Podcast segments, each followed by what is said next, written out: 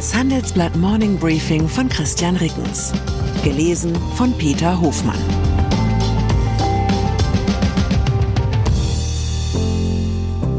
Guten Morgen allerseits. Heute ist Freitag, der 29. September 2023. Und das sind unsere Themen. Neuanfang. Lidl Kaufland will zum Datendiscounter werden. Abspaltung. Tschechischer Milliardär, wahrscheinlichster Käufer für Stahlsparte von ThyssenKrupp. Unbehagen. In Deutschland steigt die Skepsis gegenüber Zuwanderern. Nach einer kurzen Unterbrechung geht es gleich weiter. Bleiben Sie dran. Wie steht es um den Standort Deutschland? Wie entwickelt sich der Goldpreis? Wie führe ich in meinem Unternehmen KI ein? Ich bin Horst von Butler, Chefredakteur der Wirtschaftswoche und jeden Tag liefern wir Ihnen Analysen, Kommentare, Reportagen und Hintergründe, damit Sie fundierte Entscheidungen treffen können. Sei es für Ihr Geld, Ihre Immobilien, für Ihre Karriere oder für das eigene Unternehmen. Wir begleiten Sie beim nächsten Schritt und wir denken an den nächsten Schritt. Für unsere journalistische Arbeit wurden wir jetzt sogar mit dem European Publishing Award ausgezeichnet als Magazin des Jahres und das wollen wir mit Ihnen feiern. Auf vivo.de slash ausgezeichnet können Sie jetzt drei Monate lang die Vivo zum halben Preis lesen. Also da würde ich ja zuschlagen. Ich freue mich auf Sie.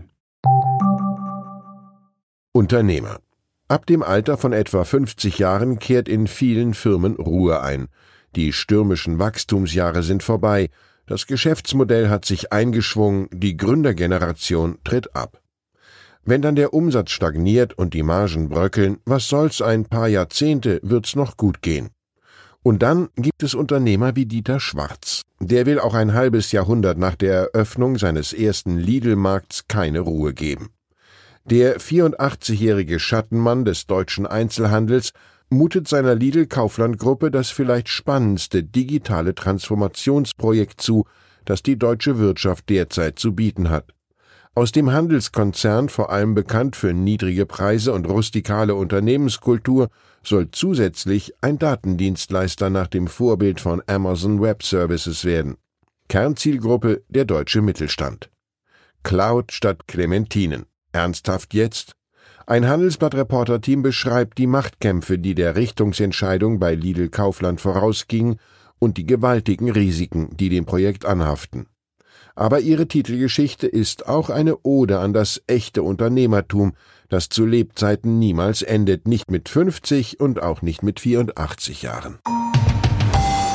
Industrie. Noch so einer, der das Herumunternehmen nicht lassen kann. Daniel Kretinski ist über seine Unternehmen an einer Reihe von Energieproduzenten und Logistikfirmen in Europa beteiligt. In Deutschland erwarb er die ostdeutschen Braunkohleverstromer Mibrak und Leak und stieg bei dem Handelskonzern Metro ein. Nun ist der tschechische Selfmade-Milliardär Favorit für die Teilübernahme der Stahlsparte von ThyssenKrupp. Vertreter des Unternehmens führten dazu vertiefte Gespräche mit Kretinsky, erfuhr das Handelsblatt von mehreren mit den Vorgängen vertrauten Personen. Noch in diesem Jahr könnten sich beide Seiten einig werden, heißt es. Nach derzeitigem Stand soll Kretinsky einen Anteil von 50 Prozent an Thyssens Stahlsparte erhalten und die ThyssenKrupp AG in gleicher Höhe beteiligt bleiben. Das Unternehmen und der Milliardär lehnten einen Kommentar dazu ab. Die Aktie von ThyssenKrupp stieg um rund 6,5 Prozent auf 7,11 Euro. Fluglinie. Noch offen ist das Bieterrennen bei der gestern beschlossenen Privatisierung der portugiesischen Staatsfluglinie TAP. Mindestens 51 Prozent der größten Fluggesellschaft des Landes sollen veräußert werden, sagte Finanzminister Fernando Medina nach einer Kabinettssitzung in Lissabon. Die Zeitung Publico berichtete am Donnerstag, dass alle drei großen europäischen Netzwerk-Airline-Konzerne Interesse geäußert hätten, neben der Lufthansa auch Air France KLM und IAG, die Muttergesellschaft von British Airways und Iberia.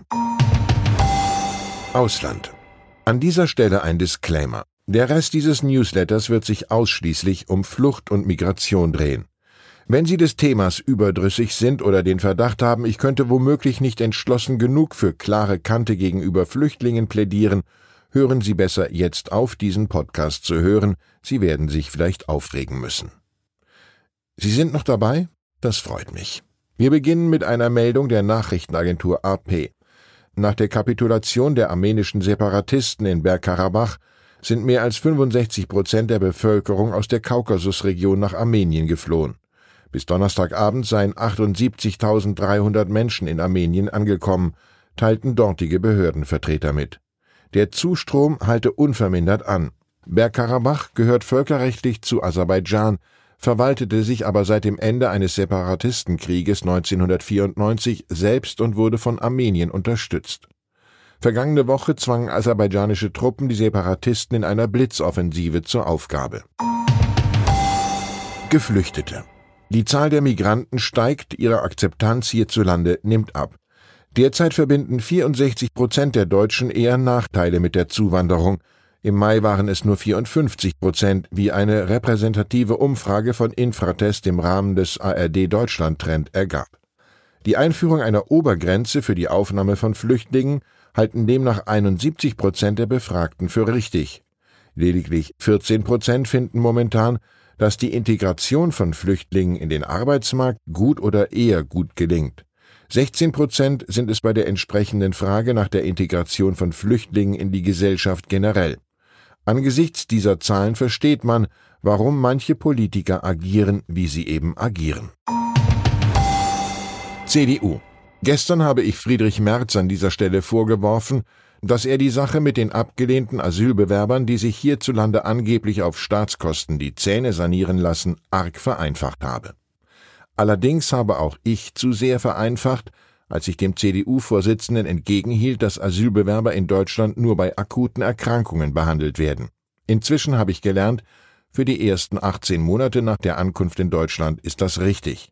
Danach erhalten Asylbewerber, auch abgelehnte, aber geduldete, weitgehend die gleichen Leistungen wie gesetzlich Versicherte. Und es gehört ja tatsächlich zu den Missständen unseres Asylsystems, dass es von der Antragstellung bis zur Ausreise nach Ablehnung meist deutlich länger dauert als eineinhalb Jahre. Eine Lösung, die mir vorschwebt, ist nun gerade nicht, dass wir Flüchtlingen noch länger als bisher die Zahnbehandlung vorenthalten, sondern dass jeder Flüchtling, der dazu in der Lage ist, bei uns vom ersten Tag an arbeiten muss, um seinen Lebensunterhalt zu verdienen. Entweder in regulären Jobs oder im gemeinnützigen Bereich, ich wette, dann würde das Gerede vom Sozialtourismus schnell abklingen und unser akuter Arbeitskräftemangel gelindert.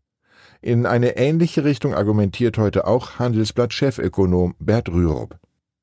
Ich wünsche Ihnen einen Wochenausklang, an dem Sie Ihren Mitmenschen die Zähne nur zum Lächeln zeigen. Herzliche Grüße, Ihr Christian Reckens. Zur aktuellen Lage in der Ukraine. Deutschland unterzeichnet Kauf israelischer Raketenabwehr Arrow 3. Unter dem Druck des russischen Angriffskriegs in der Ukraine hat sich Deutschland für den Ausbau seiner Raketenabwehr entschieden. Doch es gibt Zweifel an der Sinnhaftigkeit der Beschaffung. Ungarn soll zuerst den neuen Kampfpanzer von Rheinmetall bekommen. Der Rüstungskonzern hat den ersten Kunden für seinen neuen Kampfpanzer gefunden. Der Panther geht an Ungarn, wo er auch gefertigt werden soll, als zweiter Rheinmetallpanzer. Weitere Nachrichten finden Sie fortlaufend auf handelsblatt.com/Ukraine. Wie navigieren Deutschlands Top-Vorständinnen durch die aktuell schwierigen Zeiten? Hören Sie es selbst bei der Female All-Star Boardroom Session am 14. Mai. Mit dabei Maria Ferraro von Siemens Energy, Viktoria Osatnek von E.ON, Sopna Suri von RWE Generation und Antje von Dewitz von Vaude. Wir sprechen mit Ihnen über die Stärkung der Wirtschaft, das politische Klima und die geopolitischen Krisen. Seien Sie dabei, femaleallstarboard.de.